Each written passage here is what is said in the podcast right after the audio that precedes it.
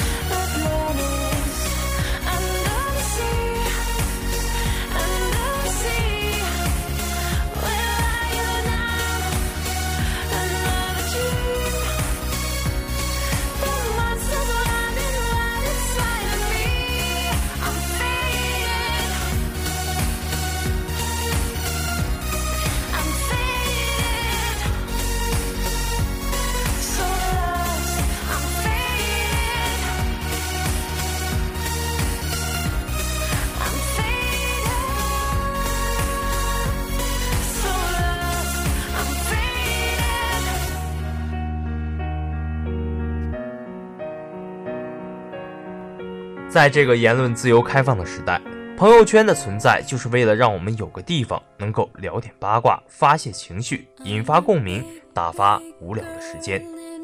它的作用有很多，当然它的缺陷也存在，那要看每个人要去怎么看待。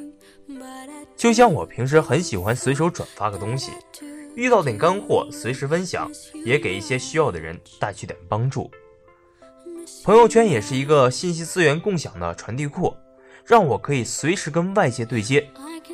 就像霍建华和林心如宣布在一起，我就是在大半夜的时候在朋友圈里获知的。就连昨天半夜的王宝强婚变仪式，也是在凌晨时分迅速在朋友圈里炸开了锅。有时候大家聚在一起讨论一件事情，我觉得挺有意思的。朋友圈的传播性非常广。既然我们作为这个传播时代的一份子，就必须学会接受这个现实。虽然我平时对明星八卦的关注并不多，也不热爱去讨论一些所谓的焦点热门，但是每次打开朋友圈看见这些，至少能够证明我与这个世界不曾脱轨，还能密切的保持着联系。假如说所有人都在考虑这个、顾及那个、猜忌这个。太过在意周围人对自己的看法，发个朋友圈还各种犹豫的，以至于最后朋友圈里一片死寂。你不会觉得有一种无敌是多么寂寞的感觉？当然啊，如果你认为朋友圈里都是一些浮躁又毫无营养的段子八卦，那么你完全可以选择一刷而过，走走停停，看看风景，没有必要去谴责大部分人宣泄自己的情绪的权利。有人说啊，愿你再也不用发朋友圈，再也没有什么人需要你去暗示，再也没有什么物品能够激发你的虚荣，再也没有什么事情能够击溃你的平静。愿你不再是二十几岁，遇到点事就在朋友圈里咋咋呼呼。愿你学着远离世俗，做到真正的成熟、淡定和从容。对于这样的观点，我也很想说，我就不能单纯的发个朋友圈吗？为什么我发朋友圈就是为了对谁暗示？一晒美食就是虚荣，一遇到事情随手分享就是不成熟。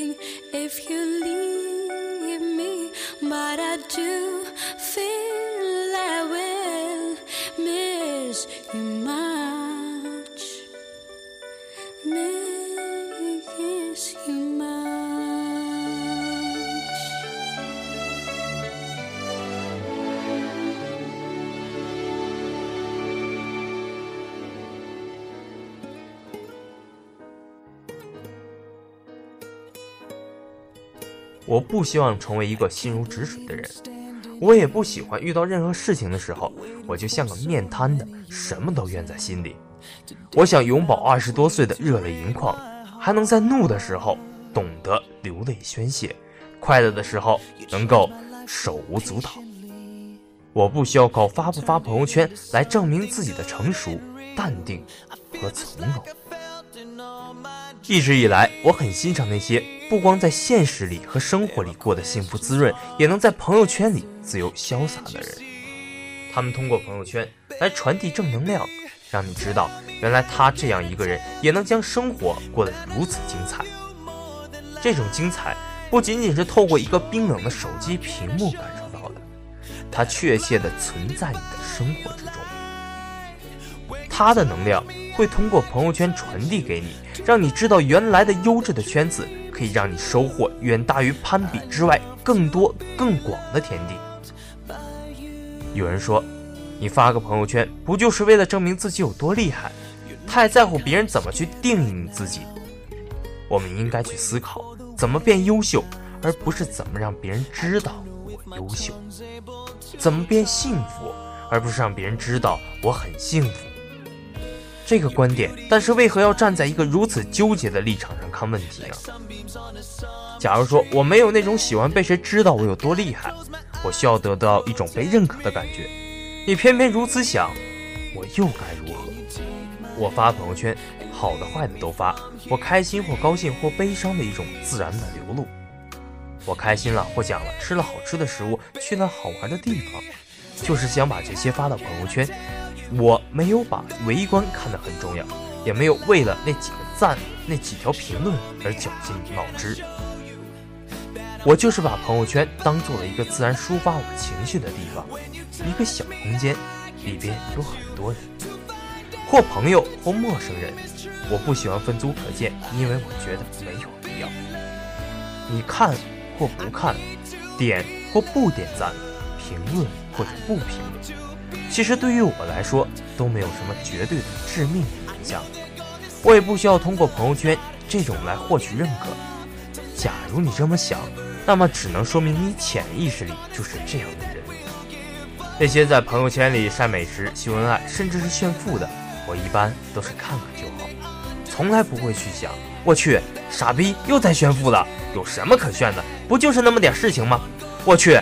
去这些地方玩了不起啊？用得着每天发发发发发吗？有这种心态，说明你当下心里应该是存有羡慕、嫉妒、恨在其中的。别急着反驳，换位思考。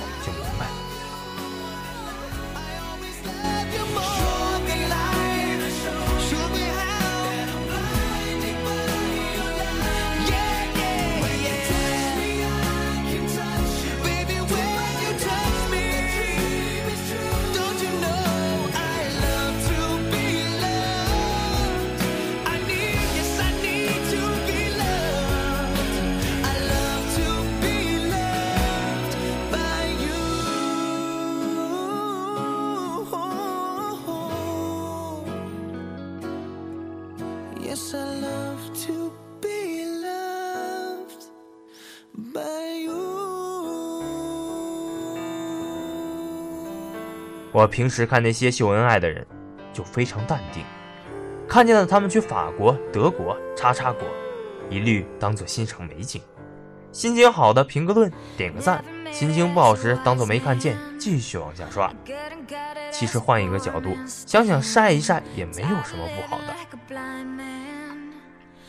有一回，爸妈想去北海道玩，我没有时间给他们做攻略，但刷朋友圈的时候，无意中看见一个朋友圈晒北海道照片。我立即找到了他，要来了北海道的旅行攻略，还有晒美食。我本身就是一个大吃货，吃到一些非常好吃的就爱发朋友圈分享。结果很多人问我地点在哪，好不好吃，也想去的。这种善意的传播和分享，其实在不知不觉间就给身边的人带来了很多的益处。所以啊，我觉得发朋友圈怎么了？相反，过度的关注和在意这些方面的。就证明自己生活无趣，爱纠结，被这种原本就无谓的东西束缚了。有小伙伴说，我们这种出版卖书的不发朋友圈不行吗？你看朋友圈这种东西是灵活多元且自由的，你喜欢你发，你不喜欢大不了不发呗。干嘛觉得不发，全世界跟着你一起屏蔽才是对的？世间的所有事物都有两面性，人活在这个世界上，贵在自己看过舒适、自由点、随性点。洒脱点多好，我就是喜欢发朋友圈，咋的了？各位看官们，喜欢就看，不喜欢就屏蔽，多大的事儿啊，对吧？好了，这里是荔枝 FM，FM 九七零三七六，纸飞机与小手套，我是你们的好朋友 NJ 俊奇，我们下期节目再见。